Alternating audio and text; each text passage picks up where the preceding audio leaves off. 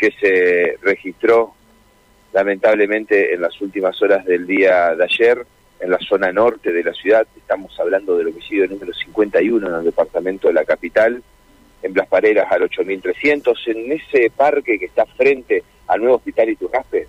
Bueno, allí encontraron a un joven de 17 años tendido en el piso, boca abajo y aparentemente sin vida quien llama al personal de la subcomisaría 17, que está allí sobre Avenida eh, Gorriti, pasando las pareras hacia el norte, muy cerquita del Hospital Iturraspe. Bueno, el personal de esta comisaría llega al lugar, encuentra a este joven, lo traslada al frente, al hospital eh, Iturraspe, bueno, y allí quienes los atienden constataron y diagnosticaron el fallecimiento por múltiples también heridas de armas de fuego.